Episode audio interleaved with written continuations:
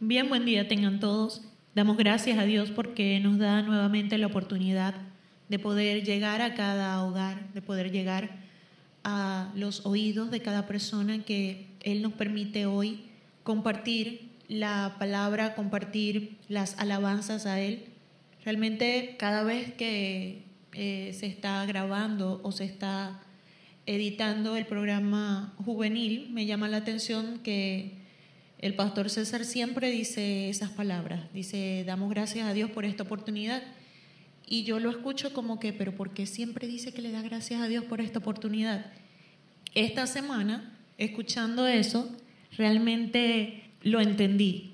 Y es que Dios ha sido tan bueno con nosotros que permite que tengamos hoy esta vía, este medio, sea que usted esté escuchando a través de la radio, sea que esté escuchando a través de las aplicaciones en Internet, pero si usted hoy puede estar escuchando, es un privilegio realmente, porque hace cuatro meses atrás no teníamos la idea de cómo juntos poder alabar el nombre de Dios. Por eso hoy yo también digo gracias a Dios por esta nueva oportunidad, gracias a Dios por este privilegio que tenemos hoy ese privilegio que tenemos siempre de buscar su rostro y que Él se acerque a nosotros.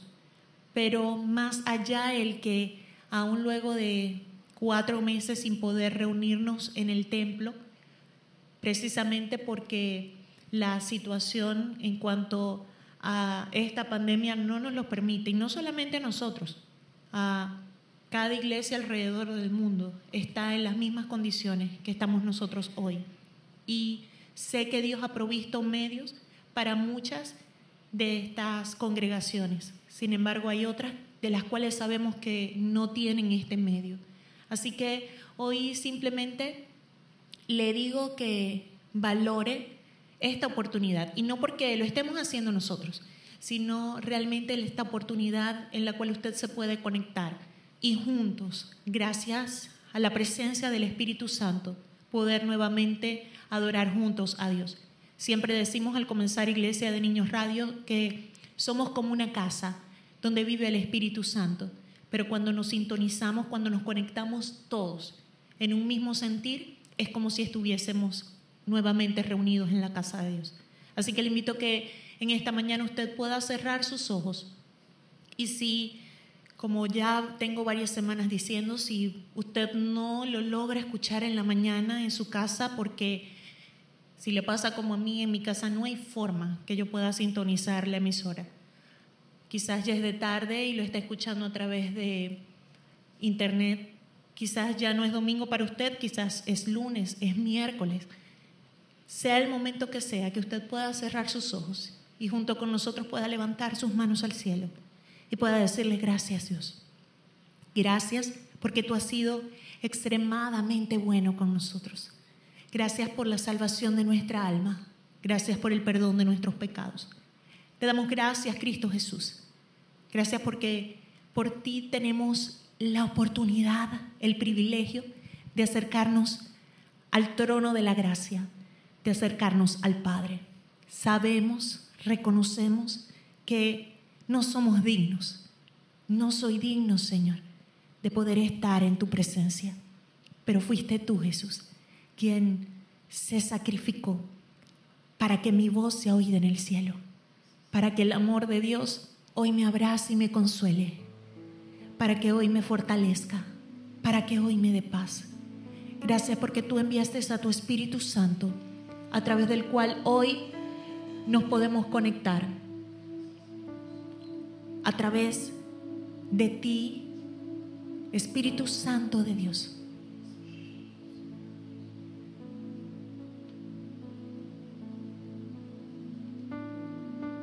hoy todos en un mismo sentir adoramos al Padre.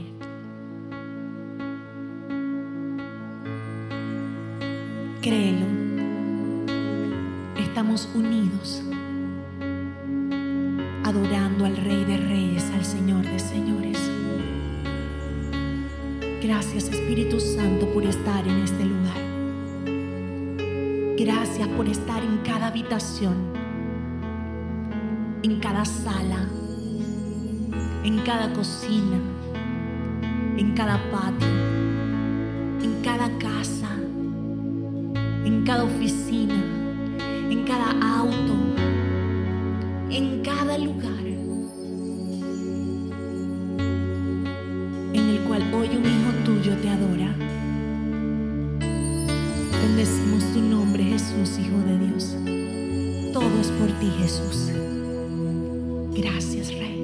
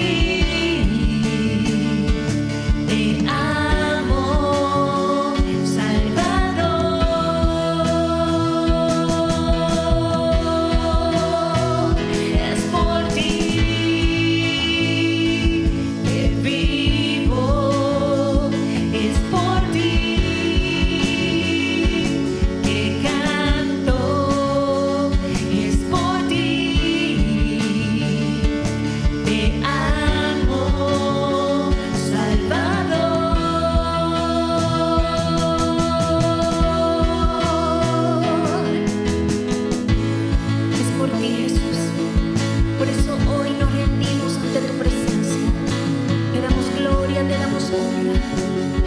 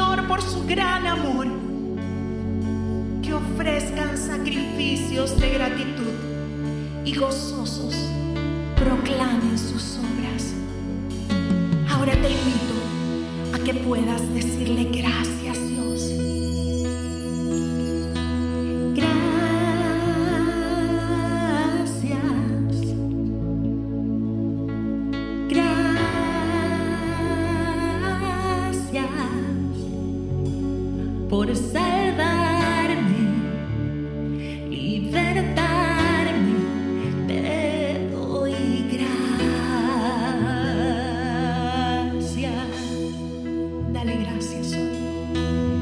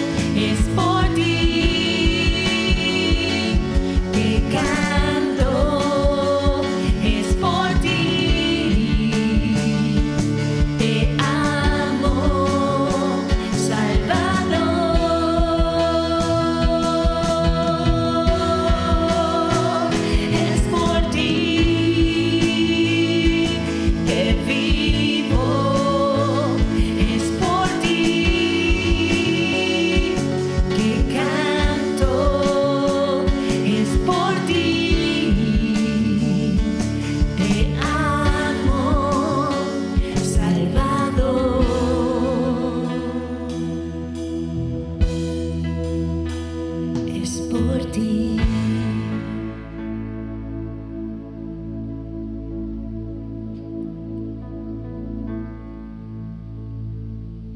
Es por ti, Jesús. Por lo que tú hiciste es por mí.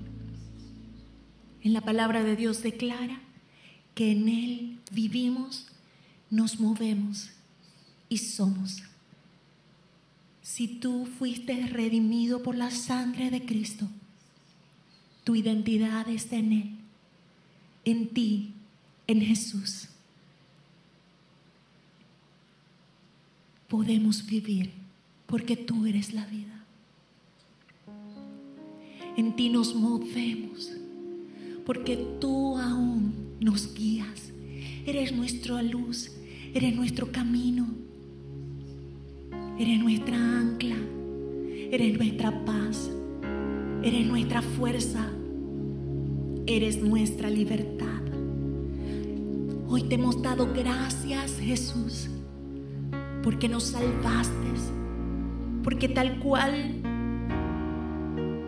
lo narraba el salmista, algunos como yo vivíamos, morábamos en tinieblas y en sombra de muerte, aprisionados en aflicción,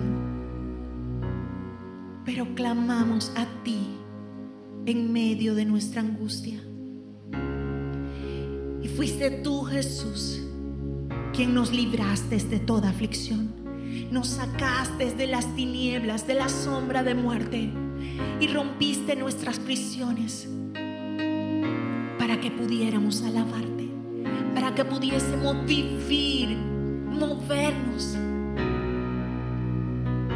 y poder con libertad decir, yo soy hijo de Dios. Hoy te digo gracias, Señor. Pero también te digo, quiero honrar lo que tú hiciste por mí. Quiero vivir como a ti te agrada. Quiero que mi vida sea agradable a ti. El salmista decía que ofrezcan sacrificios de gratitud, sacrificios de alabanza. ¿Quiénes? Los que, los que hemos sido librados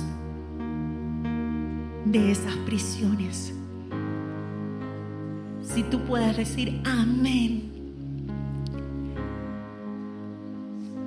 Recibe hoy fortaleza. El Espíritu Santo de Dios que está allí en tu corazón te hace libre para adorarle.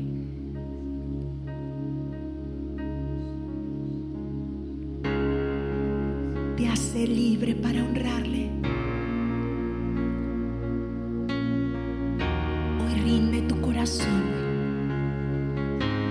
Hoy rinde tu vida a Él.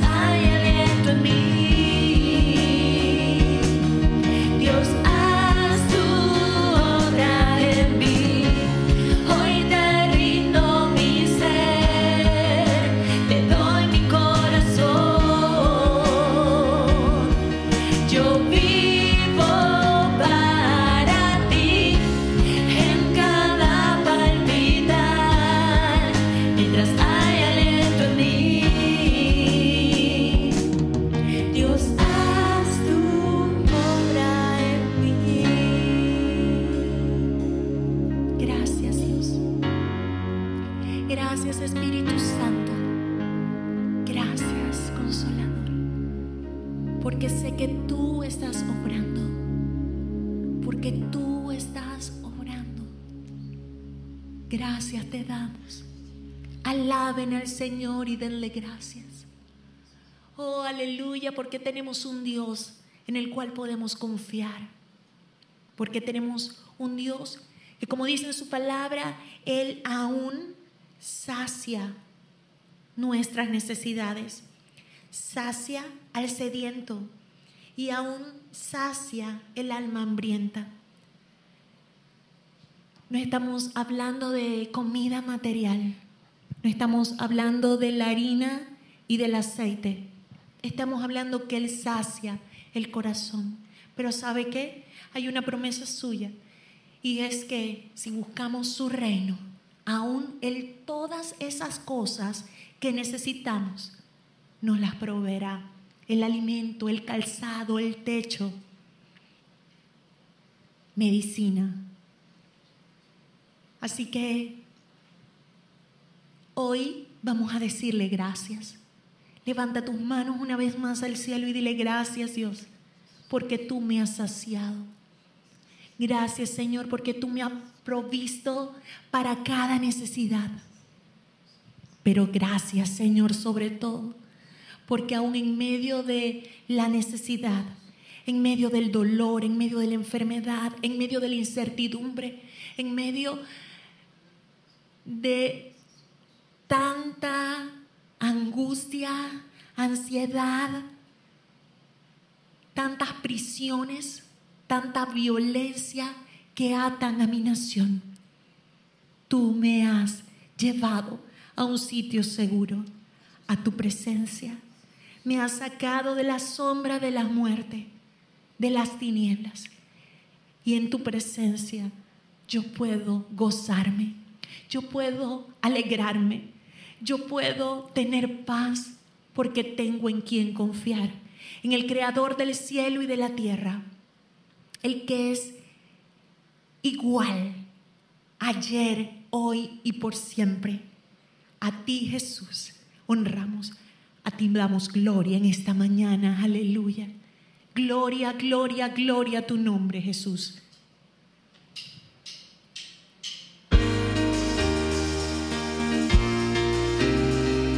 ¿Será que puedes dar gloria a Dios? ¿Será que puedes agradecer por todo lo que ha hecho por ti? Es tiempo de hacerlo.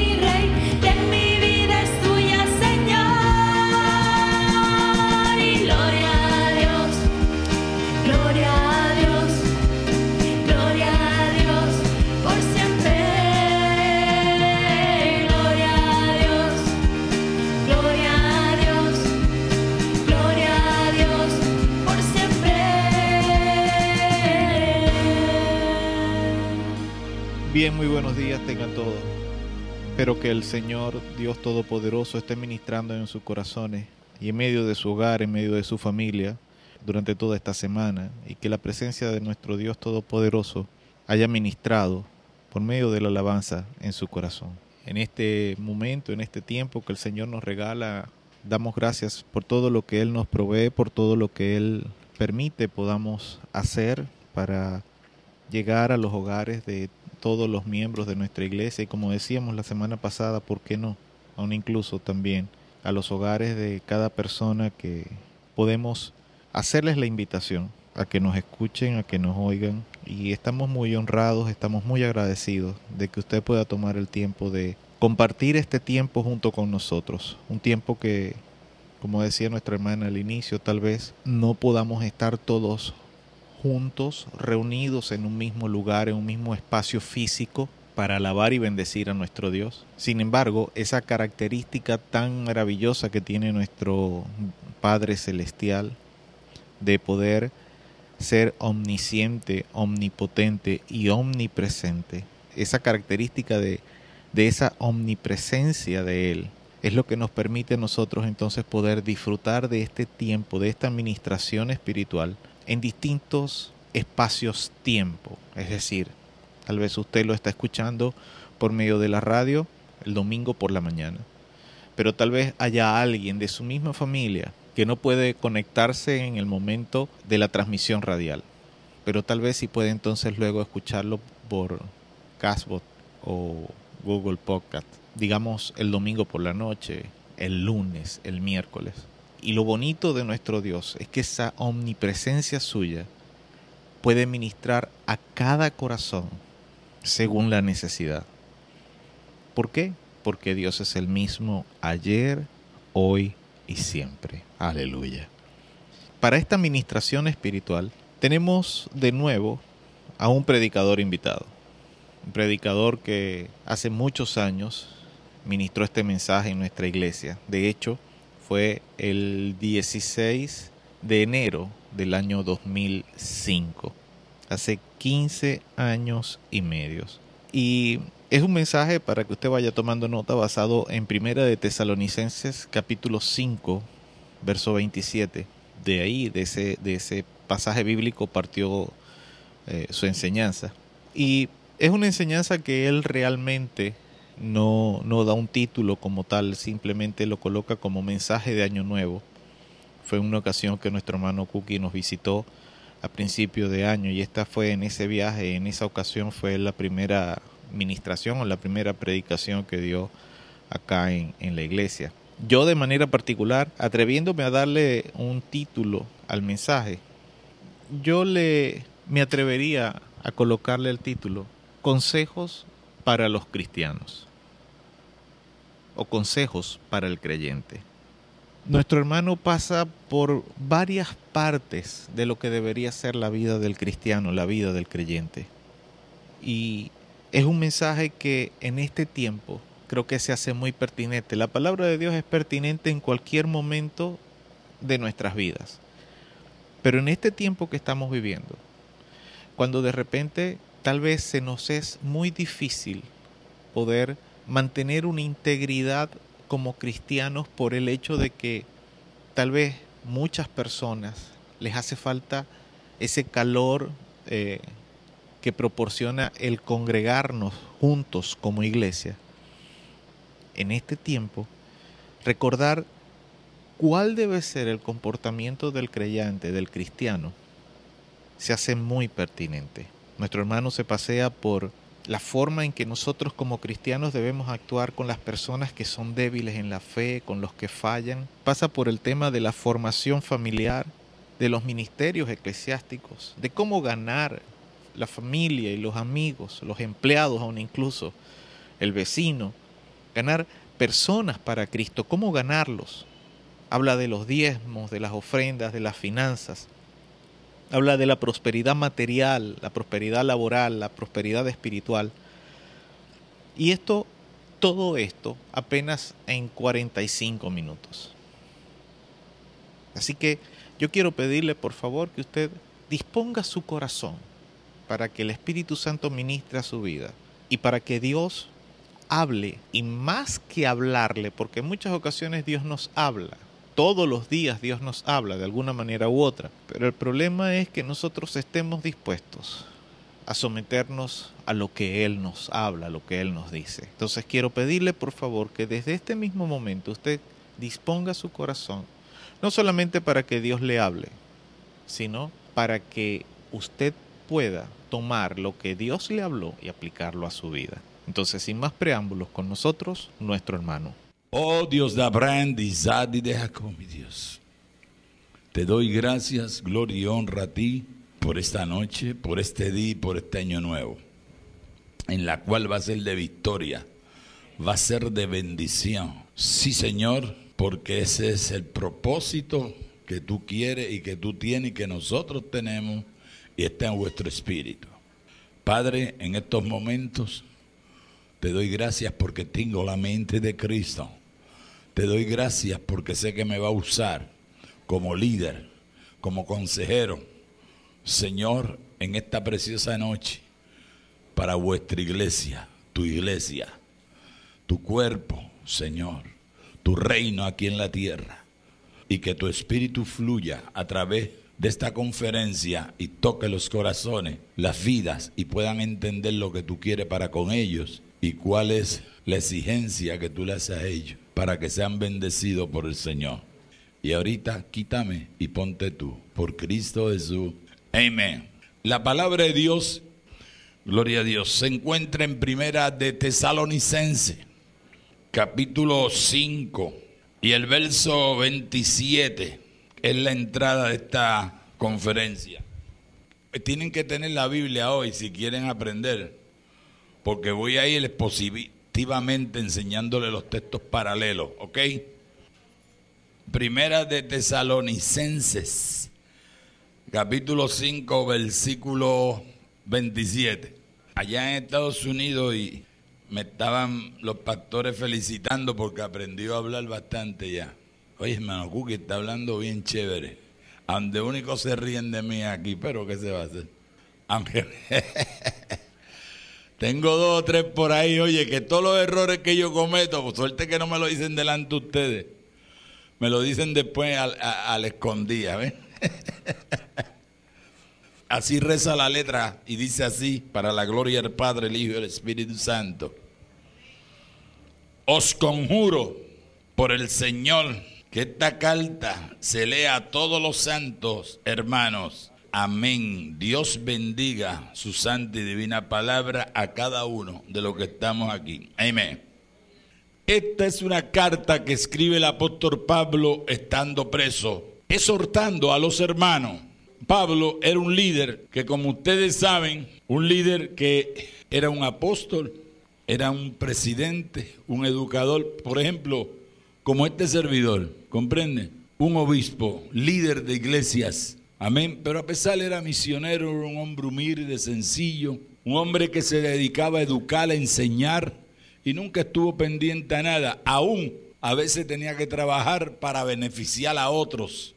El apóstol Pablo, aún preso, no le importó seguir enseñando, educándolo para que ellos siguieran hacia la meta y pudieran continuar con el trabajo que él había dejado entonces él viene y comienza a escribirle en esta carta y hablar con ellos lo que ellos deben de hacer y ponerse en el lugar de él, como él lo hizo cuando Dios lo llamó. Comienza en el verso 12, fíjese bien. Dice, os rogamos hermano que reconozcáis a los que trabajan entre vosotros y os presiden en el Señor y os amonestan. Qué lindo el Señor. ¿Verdad? Mira lo que dice, que reconozcamos, ¿ok? Que reconozcamos a los que trabajan entre vosotros y os presiden en el Señor y nos amonestan. Quiere decir a los líderes, a los pastores, al que está al frente de la obra, a los que están al frente del grupo. ¿Comprende? A los misioneros, a los que Dios a través del pastor de la iglesia o a través del presidente, le ha dado el privilegio y le ha otorgado el privilegio de hacer algo Es para que ustedes vean cómo habla ahí el Señor, ¿ok? Luego dice, y que lo tengáis en muchas estimas y amor por causa de su obra. ¿Ve? Que haya estima por causa de qué? Del trabajo que hacen. Tened paz entre vosotros.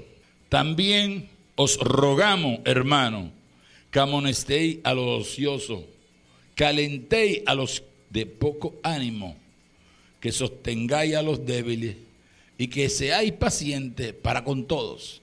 Esto, eso mismo pasó el apóstol Pablo y tuvo que hacerlo. Eso el Señor nos manda a nosotros. Que amonestemos a los, a los ociosos, hermanos. Y también que le demos eh, ánimo a los pocos ánimos, que lo alentéis para que sigan hacia adelante. Y que sostengamos a los débiles. Y que seáis pacientes con todo. La iglesia es un centro terápico, psicológico.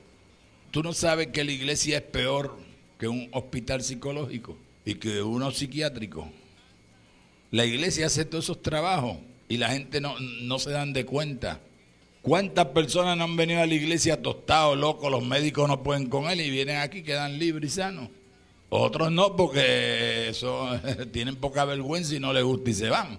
Pero esto es un salón de operaciones, un salón de terapia, un salón de psicología. Nosotros tenemos que ayudar al débil, tenemos que ayudar porque todo el que entra por esa puerta, hermano, no es una persona que tiene conocimiento ni lleva años en el Evangelio. Es con los que llevan años y tenemos que soportarlos. Entiende, los que tienen malas costumbres, que vienen de otros lados también, ¿verdad? Con enseñanzas y doctrinas que vienen enfermos, o mejor dicho, que, que, que todavía no son libres en el Señor. Dios lo libertó pero vienen atados porque vienen con malas mañas y malas costumbres. A esos también tenemos que ayudarlos, porque no es culpa de ellos, es culpa de los que le enseñaron, donde estaban, que no tenían una sana doctrina, que no se dirigían por la palabra de Dios, sino por dogmas y doctrinas de hombre. Y nunca fueron libres en la iglesia, siempre estaban amarrados, siempre estaban atados y con dudas y aún sin entender la palabra de Dios. Tenemos que hacer todas esas cosas. A eso es que Dios nos ha llamado. Ahora bien, ahora le voy a mostrar cómo es que nosotros podemos hacer todo eso. Y sin hablar mucho, ni gritar mucho, ni anunciarnos mucho. Hay un anuncio que es el más grande en el mundo entero, ¿ok? Que se lo voy a demostrar ahorita. ¿Cómo usted puede ganar almas para Cristo? ¿Cómo puede ganarse su familia? ¿Cómo pueden ganarse sus vecinos? ¿Cómo pueden ganarse a sus empleados, a sus jefes? Hay algo bien precioso que usted lo puede hacer. Pero ya mismo, porque yo lo que estoy explicándole nada más, estoy dándole, como se llama, el frosty primero. Ahorita entramos a la torta, ¿ok? Vamos a comernos el frosty primero, el frosty. You know, ¿sabe el frosty? la cosita esa que le echan a la... ¿Cómo que ustedes le dicen al bizcocho? Ah, torta, a la torta. Nosotros le llamamos bizcocho. Está bien, pero ¿qué vamos a hacer? Para adelante. Dice el 15. Mira que ninguno pague a otro mal por mal. Antes seguir siempre lo bueno, uno por con nosotros, para los otros y para con todo. Estad siempre gozoso, hermano hay gente, hermano, que cuando lo bautizaron, si ya están bautizados, parece que lo echaron, debe ser en un río, en una piscina, lo echaron en una de esos de limón. Sí, porque desde que salen con la cara a jugar, siguen con la cara arrugada. O parece que cada vez que se lava la cara, se la lava con limón. Oiga, nunca dan una sonrisa, nunca están contentos, alegres. La palabra de Dios dice, el gozo del Señor mi fortaleza es. Es diferente estar serio, humilde, sencillo, a estar como la cara con un perro, ¿entiende? Siempre. Y aún en la iglesia, hermano. Estar siempre gozoso, como está el Señor, como está ahora mismo. Aleluya, a los ángeles del Señor. Aleluya. Como está el mismo Señor, gozoso, alegre, hermano. Aleluya. Orad sin cesar Orar sin cesar es fácil. Caminando, bañándote. Tú puedes orar en todo tiempo y como quieras. Pero hoy en día la gente se cree que orar es cuando tú vienes a la iglesia nada más. Así todo el mundo oraría, porque todo el que viene a la iglesia, aún si no ora, hace el aguaje. ¿Ah? Sí. Dice, dad gracia en todo. En todo. Pero eso lo manda el Señor. Por ahí hay una doctrina que dice que no se puede dar gracia en todo. Especialmente lo que le llaman la falsa doctrina o la falsa no. La doctrina próspera y la doctrina creciendo en gracia y la otra es super fe. Tú no puedes dar gracia en todo. Porque nada que te pase en prueba, sufrimiento y cosas, eso tú no puedes dar gracia porque es del diablo. Tú tienes que dar gracia solamente en la prosperidad, en el gozo, nada más cuando estés sano. Pero mira lo que dice el Señor, mira lo que dice. Dad gracia en todo porque esta es la que. Para con. Amén, aleluya. ¿Ah? Si Cristo cuando le daban cantazo lo escupían, lo vituperaron, aleluya, aún lo clavaron y todo. Él daba gracia por todo. Y decía, Padre, perdona lo que no saben, lo que hacen, aleluya. Con todo lo que le hicieron los apóstoles, hermano. Aleluya, los consolaba, los quería, los ayudaba, hasta que ellos tenían un encuentro personal. Espíritu Santo, después eran hombres de Dios como el apóstol Pedro, que lo negó, que no quería que él muriera ni resucitara. Y por el estilo tantas cosas que hizo Pedro y que dice que la Pedro después con su sombra los enfermos se sanaban. Aleluya. Así mismo tú tienes que hacer con tu hermano débil. Así tú tienes que hacer con el que está al lado tuyo. Sea muchos años que lleve. Aleluya, porque hay mucha gente que llevan 20 años del Señor o 30, pero todavía no llevan ni uno, porque todos los años que ha llevado los ha perdido. Comprende porque no se sujetan, porque no trabajan como Dios quiere que trabajen. Por eso nunca los ministerios se empompan, nunca los ministerios crecen. Aleluya, si no crecen por un ratito. Mientras en ese ratito están trabajando de lleno con el Señor y Dios los usa. ¿Ves? Pero después no quieren seguir en esa obediencia. Ya quieren hacer lo que ellos quieren. Y eso no es así. El Señor llama, el Señor unge. Aleluya, pero el Señor es el que dirige, no es uno. Ya tú no te ciñes, es el Señor. Porque si fuera así, hermano, yo no estuviera pasando como estoy pasando con, con tanto trabajo y con tanta carga. Ya lo hubiera dejado y me hubiera ido a trabajar, que bastante dinero que gano con mi profesión, ¿verdad? Gloria a Dios, no tenía que estar aquí, ni caminando. A pesar de que a veces enfermo y débil un poco en salud, y para adelante ahí batallando y predicando la palabra, hermano. Pero para adelante hay que seguir, porque esto hasta Cristo venga, esto no es el que empiece, es el que termina. No apaguéis al Espíritu, no menosprecéis las profecías, examinarlo todo, retener lo bueno. Al examinar todo y retener lo bueno está hablando de la misma profecía, porque nosotros tenemos que juzgar la profecía, pero también juzgar el profeta. Sí, porque vamos a ponerle que venga un profeta carnú y un profeta que usted sabe que tiene un mal testimonio. Amén. ¿Cómo va a ser un vaso y cómo Dios lo va a usar? Usted tiene que juzgar al profeta y a la profecía. Tiene que juzgar el testimonio de ese profeta. Y tiene que juzgar la profecía. Y Dios lo manda a hacerlo. No soy cuquipadilla. Y yo soy profeta de Dios. Yo se lo digo. Por eso, usted tiene que juzgar la profecía y al profeta. Porque hay 20 mil profetas por ahí, especialmente hombres y mujeres, que si Dios habló, Dios habló, y Dios no ha hablado nada. Que se saltan de caraota y de arepa y sueñan con pajaritos preñados en el aire, y todo lo que ven y todo lo que miran, Dios. Y Dios. Ah, tengan mucho cuidado el que diga que Dios habló y Dios no habló. Tengan mucho cuidado hay un ay para esa gente, ¿ok? Con Dios no se puede jugar. Obteneos de toda especie de mal, y el mismo Dios de paz os santifique por completo, y todo vuestro espíritu, arma y cuerpo sean guardados irreprensiblemente para la venida de nuestro Señor Jesucristo.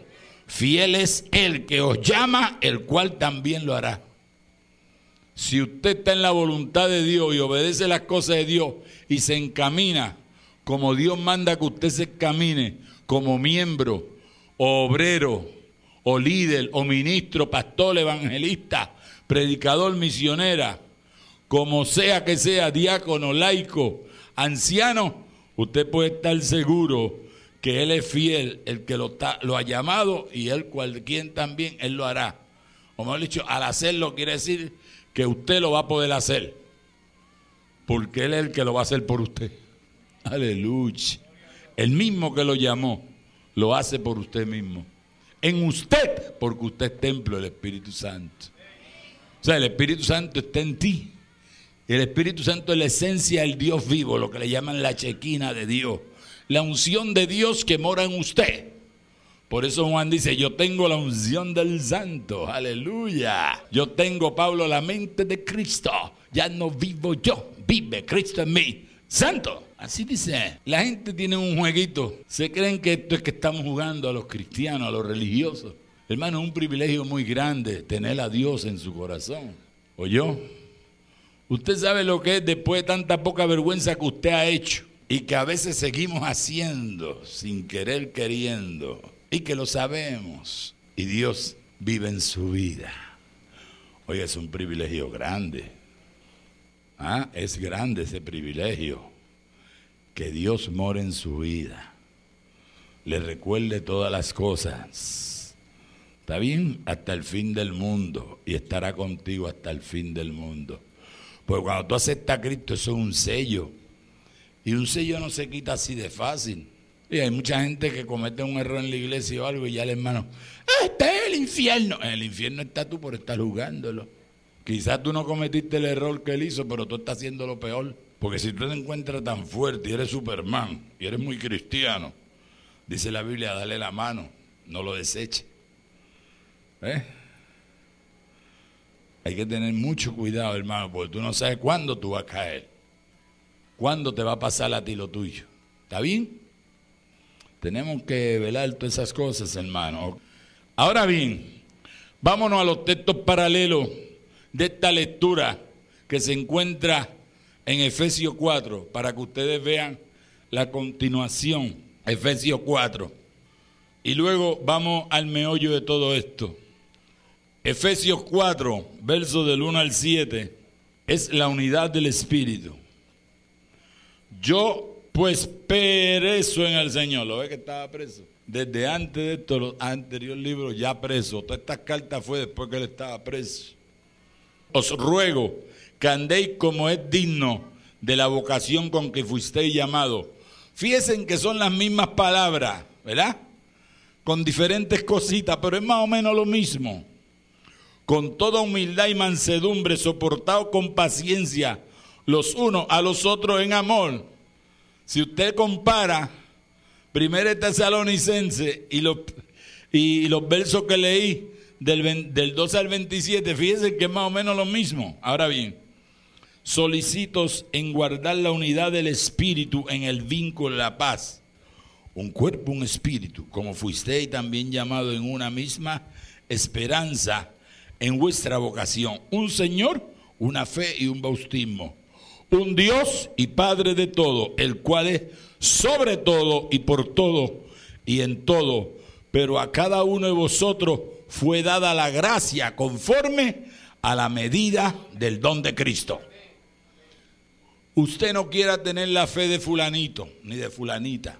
Algunos dicen no tienen fe. Eso es mentira. Si tú estás aquí, tienes fe. Si tú estás aquí, tú tienes fe. Todo el mundo tiene fe. El que me diga que no tiene fe es un embustero. Pero cada uno tiene una medida de fe. Y la fe no es una cosa del otro mundo, hermano. La fe tiene dos, dos significados.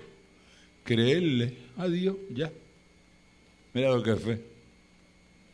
Creerle a Dios no es una cosa del otro mundo. A veces veo muchos hermanitos, ay, yo no tengo fe. Eso es mentira. Eso es lo que el diablo quiere, que tú no tengas fe.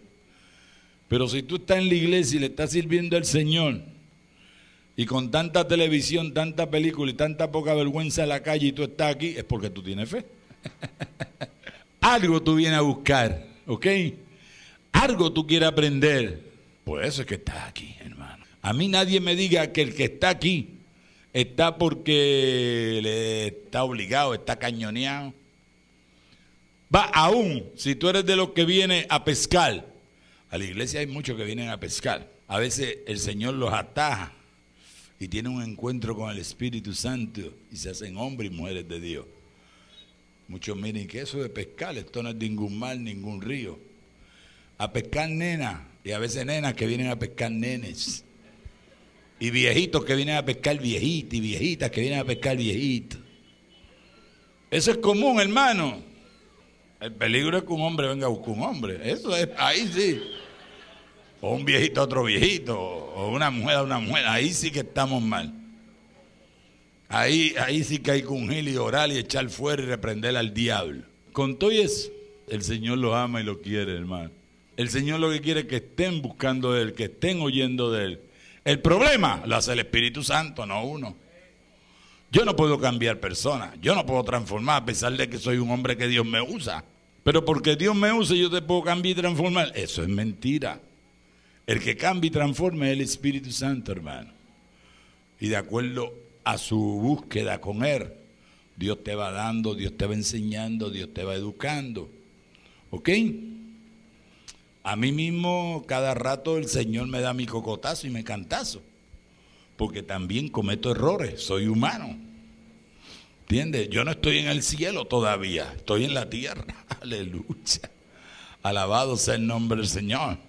Por eso morir en Cristo es ganancia, hermano. Porque si tú mueres en Cristo ahora mismo estando en el Señor, te va rapidito para el sitio donde el Señor tiene apartado los de para cuando Él venga a buscarte. Y dice que los que mueren en Cristo primeramente serán arrebatados. Quiere decir que si tú estás aquí y te mueres primero, tú vas a ser levantado primero que el que está aquí en la tierra. Y este mundo tan caótico que vivimos, hermano, tenemos que cuidarnos y buscar a Dios con temblor y temor. Y en estos últimos años, hermano, no hay más nada. Esto es lo que hay, cristomicina, Cristo. No hay más nada, busque por todos lados para que vea que lo que hay es basura. Basura y basura, no hay más nada. Se lo digo yo que ando el mundo entero, ¿ok? Y me, y, y me, me confronto con tanta gente buenas, malos, bandidos y todo. Oh, gloria a Dios. Seguimos. Dice, pero a cada uno, ¿verdad? De vosotros fue dada la gloria conforme a la medida del don de Cristo. Alabado sea el nombre del Señor. Ahora bien, los deberes sociales de la nueva vida, estando en Cristo Jesús, se encuentra en Colosense 3. Colosense 3, verso 18 al 25. Colosense 3, deberes sociales en nuestra vida. Aleluya. La antigua y la nueva vida. Verso 18 dice así. Casada, está sujeto a vuestros maridos, como conviene en el Señor. Marido, amad a vuestras mujeres y no seáis ásperos con ellas. Uy, Esos son para los maridos que creen que la mujer está en el piso, pisoteada. Solamente la quieren de sirviente y de mujer, más nada. Lava, dame comida. Cocina. Friega. Y él a veces comprándose chaquetita, suéter, camisita y la pobre mujer parece una huérfana. Hermana, yo me compro un traje, me compro algo y lo primero que pienso es mi mujer, le compro a ella también. Aleluya. Eso es lo que dice la Biblia, yo estoy diciendo lo que dice la Biblia, hermano. La mujer hay que tenerla como esposa, como mujer, amarla, quererla y quererla ver linda, preciosa. Aleluya. A mí me gusta ver mi esposa linda, preciosa. A veces yo la veo y digo, hey, negra, ponte, ah, sí, no, ponte este collar, ah, ponte esto. Pues me gusta verla linda, porque si no la veo como yo quiero, miro a otra y se va a quedar. Me busco aquella. Ella es lista y dice, no, espérate, deja ponerme como este quiere. Sí, así es, la mujer tiene que ser avispada, hermano. Usted esté como a su marido le gusta, póngase como él quiere, linda, bella, hermosa. Y si a él le gusta este perfume, no se ponga el que no le gusta, porque entonces si le da 10 besos le va a dar uno. Úntese el que él quiere para que él la, eh, la lambetee toda. Es así, hermana. Sí, la esposa tiene que usar lo que le guste el marido, ¿no? Ahora el marido también. Eh, yo a veces me voy a combinar y mi esposa, ay negro, esa combinación no te luce. Ponte esta corbata o esa chaqueta con esto no te luce. Yo a veces me unto un perfume y dice, ah, mm, está terrible. Un tata que el otro. Y digo, sí, mi amor, ese es el que va. ah, y el premio es por la noche, hermano. Así va a durar la vida de un matrimonio años y años y gozoso y contento. Ella sujeta a usted y usted amándola. Aleluya. Amén. Ahora siempre digo esto, sé que dicen hermano Cookie, ¿por qué dice eso? No traten de entenderla, ni a Dios tampoco. ¿Ok? Porque Dios soberano, Él hace como Él quiera, cuando Él quiere y donde quiera. ¿Ok? No es como te dé la gana a ti ni como tú creas. Y la mujer tampoco la trata de entender. Ámala, quiérela, trátala como tu esposa, tu mujer. Porque el que va, trata de entender una mujer, yo quisiera que me enseñara el truquito, porque yo llevo 38 años de casado y todavía no he entendido la mía. Y es una ministra de Dios. Porque la mujer tiene un don que son poco el hombre que usa ese don. Porque nosotros no somos muy averiguados, que es el don de sospecha. La mujer de que se levanta tiene ese don. Tenemos cinco sentidos, ellas tienen seis, tienen uno más que nosotros. Si yo me hubiera dejado llevar por mi negrita, no hubiera agarrado tanto cocotazo, ¿ok? Hijos, obedeced a vuestros padres en todo, porque esto agrada al Señor en todo.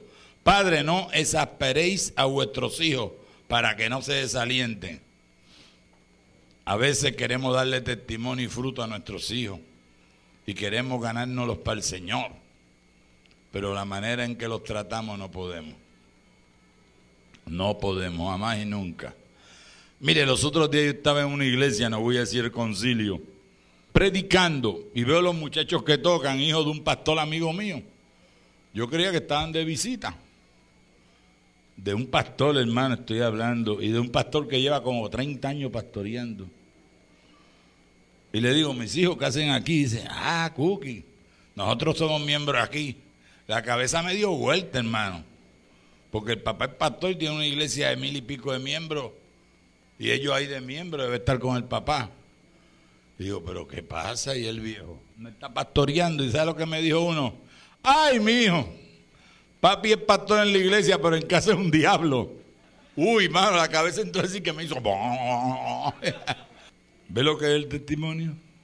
Que él puede tener su familia y sus hijos en la iglesia junto con él. Pero quiere que a la cañona los hijos sean como él. Los hijos te tienen que respetar a ti, pero tú tienes que respetarlo a ellos.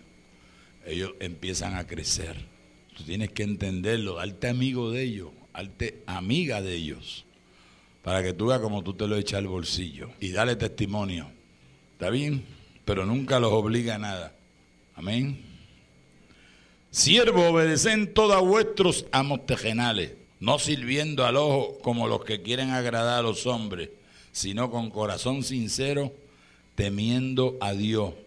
Todo lo que hagáis, hacerlo de corazón para el Señor y no para los hombres, sabiendo que el Señor recibiréis la recompensa de la herencia, porque a Cristo Señor servéis. Mas al que hace injusticia recibirá la injusticia que hiciere, porque no hay excepción de personas. Y aquí hacerlo como para el Señor, no para los hombres, estamos entrando ya en el meollo. Sencillamente, los que trabajan y ayudan la obra. Hermano, hay muchos hermanos que no pueden trabajar ni ayudar la obra, pero ellos trabajan y ayudan con sus diezmos y sus ofrendas. Pues entonces no los critique. Oh, gloria a Dios. Igual los que trabajan tienen una mala maña Ah, yo trabajo y aquel hermano no hace nada. Ah, pues tú no lo estás haciendo para el Señor, tú lo estás haciendo para el hombre. Si tú estás trabajando algo para el Señor haciendo algo para el Señor es para el Señor, olvídate que aquel trabaje y no trabaje. Es como el que diezma y ofrenda. ¿Qué voy a diezmar yo ahí para mantener al pastor? Eso te crees tú. Dios no necesita nada de ti ni el pastor tampoco. Y si fuera que fuera para mantener el pastor o al evangelista, hermano, a usted no le importa. El pastor evangelista puede votar lo que usted le da y hacer lo que quiera, pero usted lo da para el Señor, porque usted tiene que cumplir con el Señor. Eso es lo que se llama el dador alegre, hermano. Ese es el dador alegre. Y el diezmo es una cosa, hermano, que Dios te hace un reto, porque Dios no necesita nada de ti. Te lo dice clarito, es un reto. ¿Ok? Si quiere, probadme en esto, te dice. Como quien dice, si quiere diezma, si no, no. Y te abriré las ventanas del cielo hasta que sobreabunde. Aleluya. Pero la gente a veces son unos cabeceñames. En el mundo, el diablo le daban al diablo el 20% y el 50%. Porque lo que ganaban la mitad lo dejaban en la barra o en los juegos. Y ahora el Señor lo que le exige el 10 y le da más que lo que le da el banco. Si lo mete en una cuenta bancaria, le da el ciento por uno. Alaba lo que él vive. oh, gloria a Dios.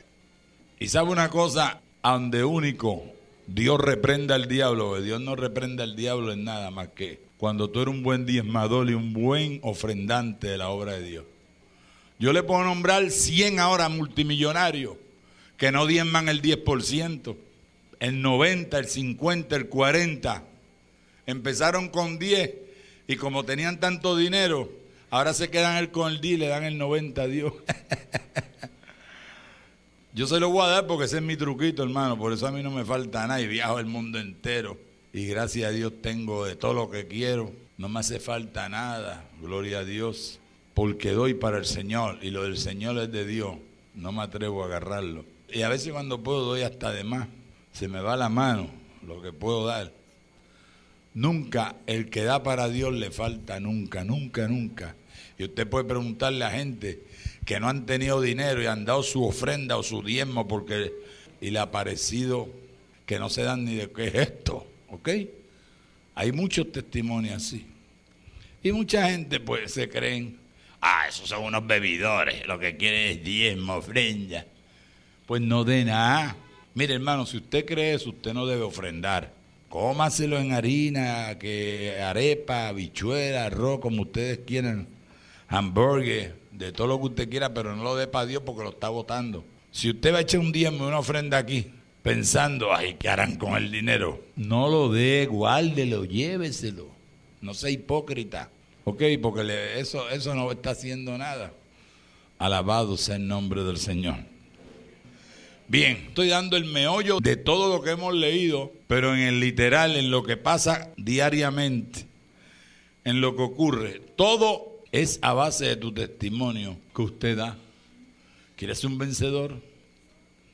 Alabado sea el nombre del Señor. Primero, en su casa, con su familia, con su jefe, con su compañero de trabajo, con sus vecinos, con sus enemigos también.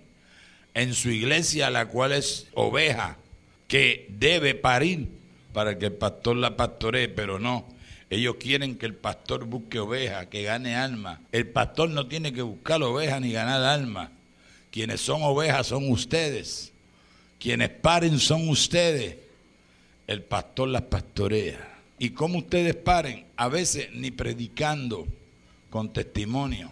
Usted sabe la gente que yo conozco, que tienen gente quizá aquí, aquí o familiares, yo sé que aquí hay varios, que han venido los familiares, amigos, amistades, a la iglesia por ellos, pero es por el testimonio de ellos, que han visto, pero como es mi hermana, mi hermano, oye, ¿qué cambio tiene? Yo quiero probar a ver ese Dios que ella tiene, quiero ir para allá.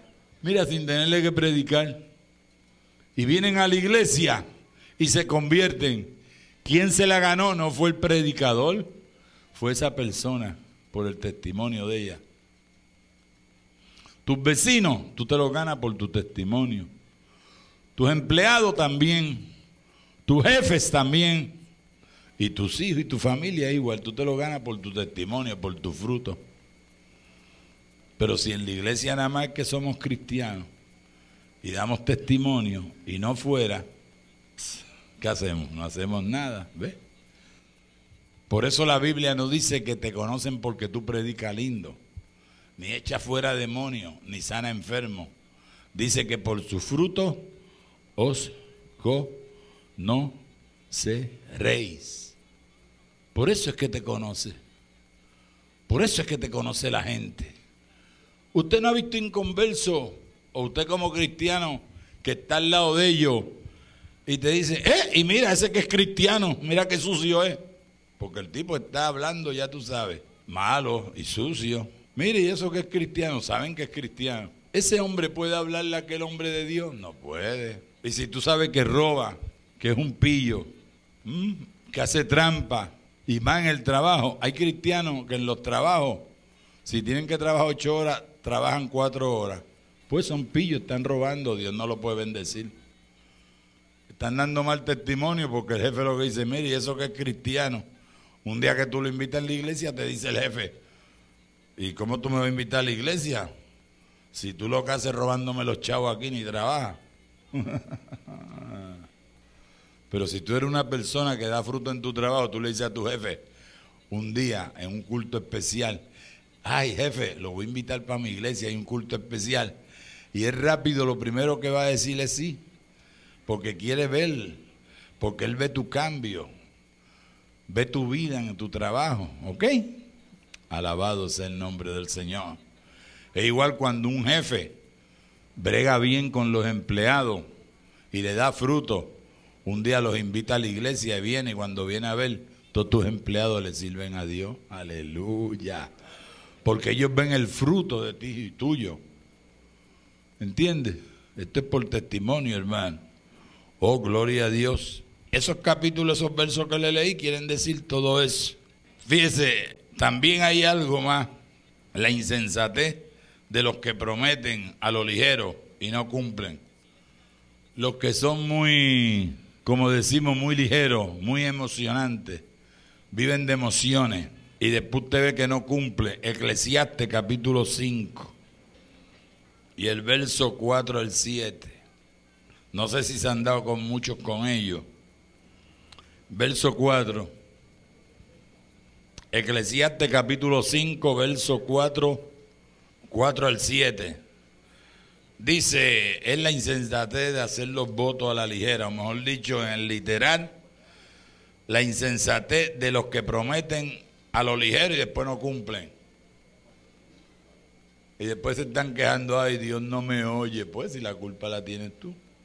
¿Te cree que está engañando a Dios? o el pastor.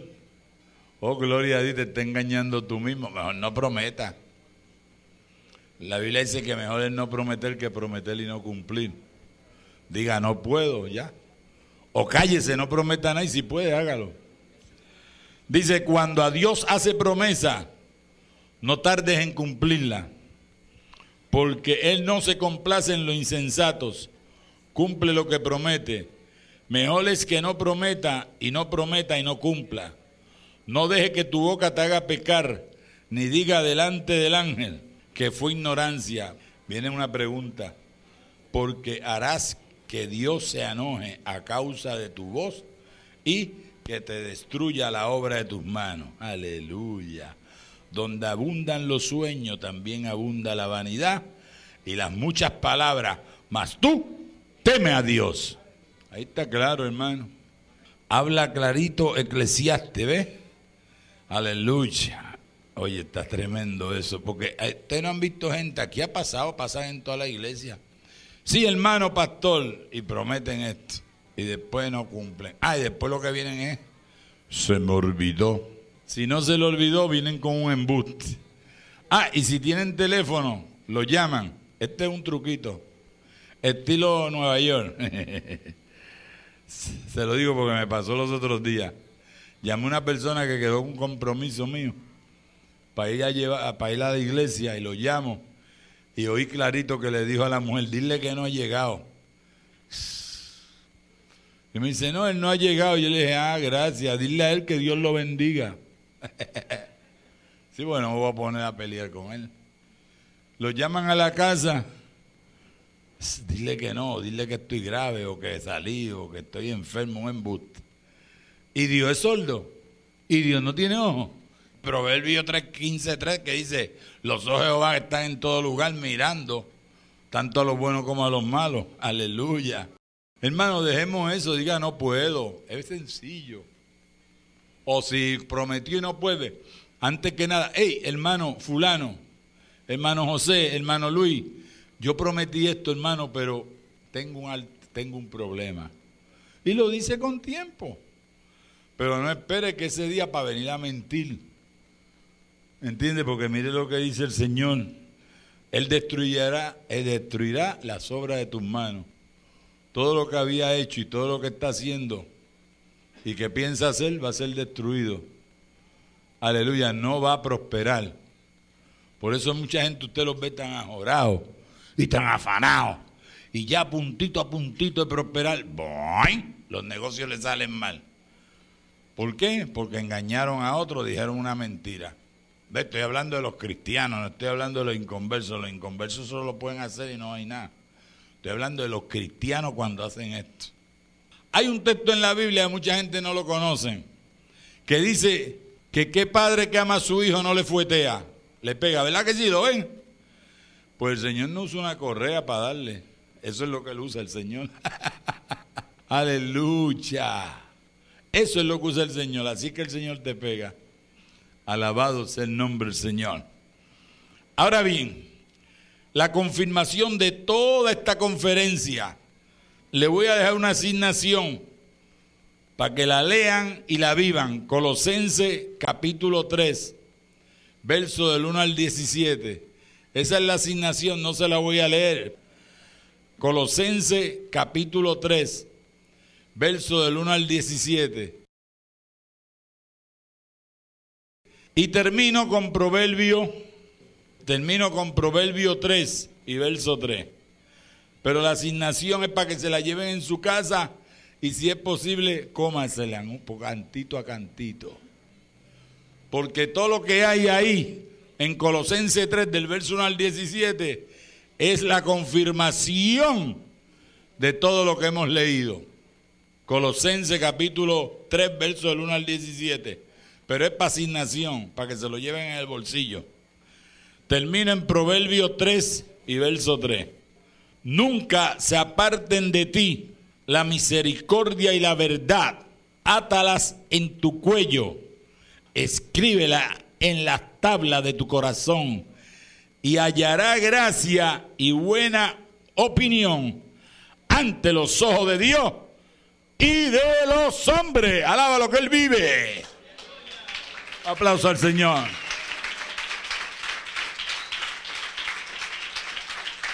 Hermano, eh, y para ir cerrando, dice, y verás que el bien y la misericordia de Jehová te seguirán todos los días de tu vida. Algunas veces estaremos en la cumbre, otras veces en el llano. En ocasiones en la entrada triunfal y más tarde en Getsemaní. Lo que nunca cambiará, oye bien, lo que nunca va a cambiar es la gracia majestuosa de la presencia sublime del Señor Jesucristo que estará con nosotros toda la vida y por toda la vida. Santo, eso sí que no puede cambiar. Ni va a cambiar. El Dios al que servimos nos acompañará hasta el último segundo y seguirá con nosotros hasta la eternidad. No me interesa si Dios te habló. A quien te debe interesarle a ti. Y ahí donde está, gracias a Dios. Pero yo quisiera, hermano, que todos los que quieran repetir esta oración conmigo, una oración que va a ir al trono de la gloria y va a ser de íntegro corazón hacia Dios respecto a este mensaje del año 2005, se puede poner de pie conmigo. Se puede poner de pie para que repitan conmigo, ¿ok? Yo sé que muchos de nosotros hemos cometido errores y seguiremos cometiendo. Estamos viviendo una vida caótica. Y más en este país, hermano. Yo, yo comprendo y entiendo. Yo quisiera así parado como están. Y los que no se puedan parar, que están sentados si desean. Yo quiero que cierren sus ojos. Y con sinceridad oren conmigo estas palabras. Repitan conmigo. Gracias Dios mío por este nuevo año en la cual declaro en mi vida salud, prosperidad, gozo y paz, no solamente a mí, sino a los míos. Y declaro que todos mis errores pasados que han surgido por medio de dificultades que me encontré en ese año 2004, este año, en el nombre de Jesús, yo las echo fuera de mi mente, de mi corazón, de mis malas costumbres, de mi malicia espiritual y de todo lo que hay a mi alrededor. En el nombre de Jesús, yo digo que ahorita quedan atadas y ligadas a los pies de Cristo y me declaro en victoria y libre para bendecir a Dios y al mundo y a mi iglesia y a mis líderes y a mi familia y a todo el que pueda encontrarme en mi peregrinar diario. En el nombre de Jesús, doy gracias por este momento en la cual sé que ha sido de bendición a mi vida por Cristo Jesús. Amén.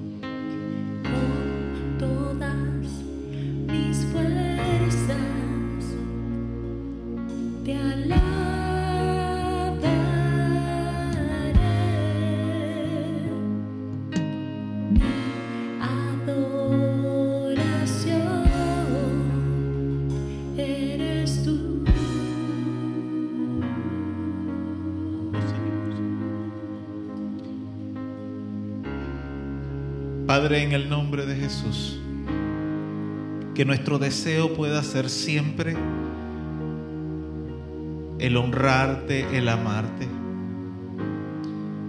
Como decía nuestro hermano, Señor, tal vez en muchas ocasiones hemos cometido errores. Y tal vez en más de una ocasión hemos persistido en ellos, Señor. Tal vez con todo el conocimiento de que estamos persistiendo en un error. Pero también existe ese deseo, como dice en esta alabanza, de honrarte a ti, de servirte a ti. Espíritu Santo de Dios, ayúdanos a poder honrar este deseo. Que esto no quede solamente en palabras, que esto no quede solamente en algo que podemos decir en medio de una adoración, de una alabanza, sino que pase al nivel de que sea un una permanencia, un interés permanente en nuestra vida. Que podamos, Padre, honrarte con todo cuanto tenemos. Que podamos honrarte, Señor, en medio de todas las circunstancias que puedan golpear nuestra vida. Padre, y aunque tal vez este mensaje que nuestro hermano compartió con nuestra iglesia hace más de 15 años. Tenía un contexto, tenía una, una realidad en, en aquel momento, en aquel entonces para la cual fue ministrada. Pero hoy, Padre, entendemos 15 años después, entendemos la vigencia que siempre tiene tu palabra. Padre, no importa que muchas personas quieran cambiar lo que dice tu palabra. Padre, no importa que tal vez haya gente que esté pretendiendo, religiones que estén, que estén pretendiendo cambiar la Biblia porque supuestamente es un, un, un libro anticuado. La Biblia jamás será anticuada, tu palabra jamás será anticuada porque el ser humano tiene siempre las mismas necesidades. Y hoy, Señor, en el nombre de Jesús, al ver el contraste, Señor, de lo que tú nos hablaste como iglesia hace 15 años y traerlo al contexto del día de hoy, de la realidad que estamos viviendo en medio de esta pandemia y de estas cuarentenas forzosas. Y de lo que estamos sintiendo muchos cristianos, Señor, no solamente en Venezuela, sino alrededor del mundo. Podemos entender, Señor, que tu palabra jamás será anticuada. Que tu presencia, Señor, siempre será necesaria para nosotros, tus hijos. Y que tu Espíritu Santo, si deseamos ser ministrados por Él, su presencia, su ministración, siempre llegará a tiempo. Por eso, Padre, en el nombre de Jesús, ayúdanos a rendir tu corazón Ayúdanos a rendirnos ante ti, Señor. Ayúdanos a rendir nuestro corazón.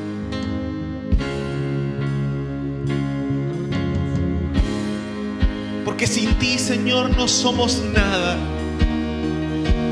Porque sin ti todo nos falta.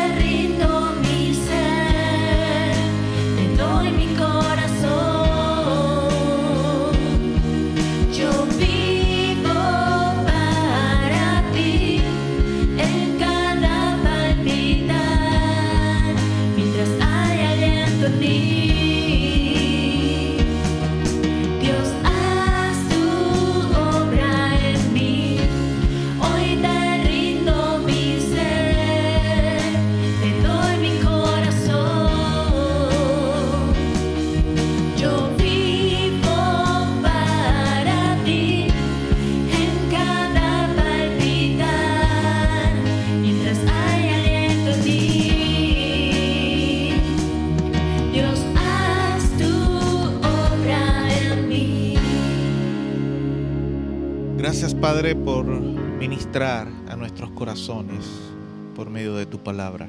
Muchas gracias Señor.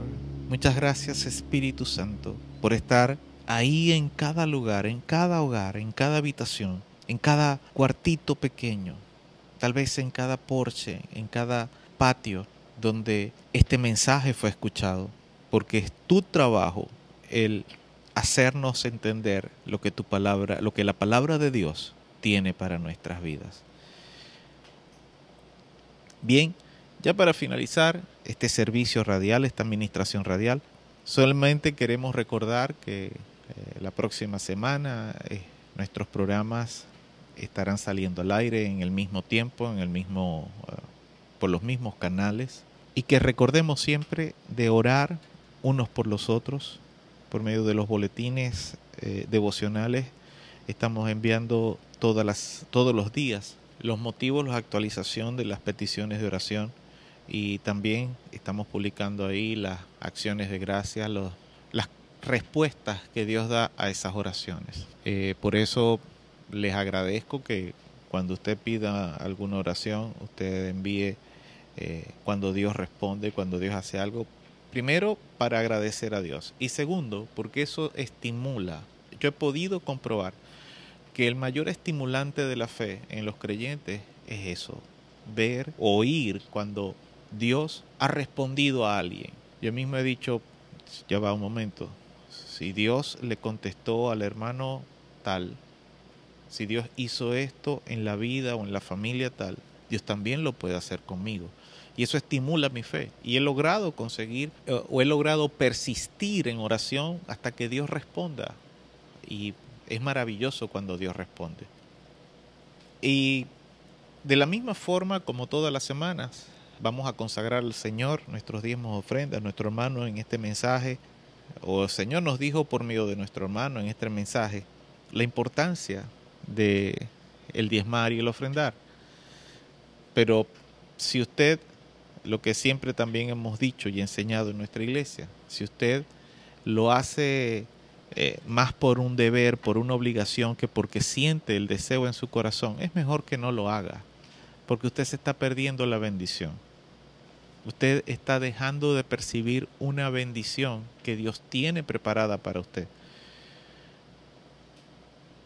Y no es el deseo, no es el propósito, no es el deber ser. La Biblia dice que cuando consagremos ofrenda a Dios lo hagamos de todo corazón. Y no hablamos solamente de dinero cuando hablamos de consagrar esto, porque a veces podemos ofrendar nuestro tiempo, podemos ofrendar tal vez algún bien que tenemos en nuestra casa, en nuestro, en nuestro hogar, que nos pertenece, no necesariamente dinero. Hay muchas formas de dar una ofrenda, pero toda ofrenda que demos, el principio fundamental de toda ofrenda es que sea voluntaria, que sea de corazón. Si eso no, si esa condición no se da, no va a haber una bendición luego. Así que, Padre, en el nombre de Jesús, damos gracias por este tiempo que tú nos permites por medio de, estas, de estos canales radiales y de internet. Gracias porque tú nos permites poder mantener el vínculo eh, eclesiástico, el vínculo espiritual, la unidad espiritual, Señor, de tu iglesia, de tu cuerpo, por, medio, por, por estos medios. Te pedimos, Padre, que tú sigas permitiéndonos el, no solamente el hacerlo, sino expandir a otros medios, a otras formas, ya que por estos tiempos no podemos reunirnos en el templo como queremos o como anhelamos, como quisiéramos. Señor, permítenos poder expandirnos, danos la capacidad, danos la sabiduría, danos el talento, un incluso humano, para poder hacerlo. Las personas necesarias, las personas que, que pueden ser de no solamente bendición, sino que pueden ser obreros probos para esto. Padre, en el nombre de Jesús consagramos nuestras ofrendas y nuestros diezmos, creyendo que tú eres el que nos ha provisto de todo cuanto hemos necesitado en estos días. Sabiendo, Padre, que nada de lo que tenemos lo, tenemos porque nosotros lo hayamos podido ganar en nuestras propias sabidurías o en nuestras propias capacidades. Lo tenemos porque a ti te ha placido el dárnoslos. Por lo tanto, Padre, en el nombre de Jesús, de lo mucho que tú nos das, consagramos la porción que hemos dispuesto en nuestros corazones para dar a tu casa, a tu reino. La consagramos y en el nombre de Jesús declaramos que tú bendices al dador alegre y que nada faltará en los hogares de quienes confían y esperan en ti. Padre, si tal vez es el deseo de muchas personas el ofrendar, el diezmar, pero hay una economía difícil, eso lo sabemos. Permite, Padre, que nada falte, Señor, en sus despensas, en sus mesas, Señor. Provee todo lo necesario y que sea en abundancia, Padre, para que podamos testificar de tus maravillas. En el nombre glorioso y poderoso de tu Hijo amado Jesús. Amén y amén.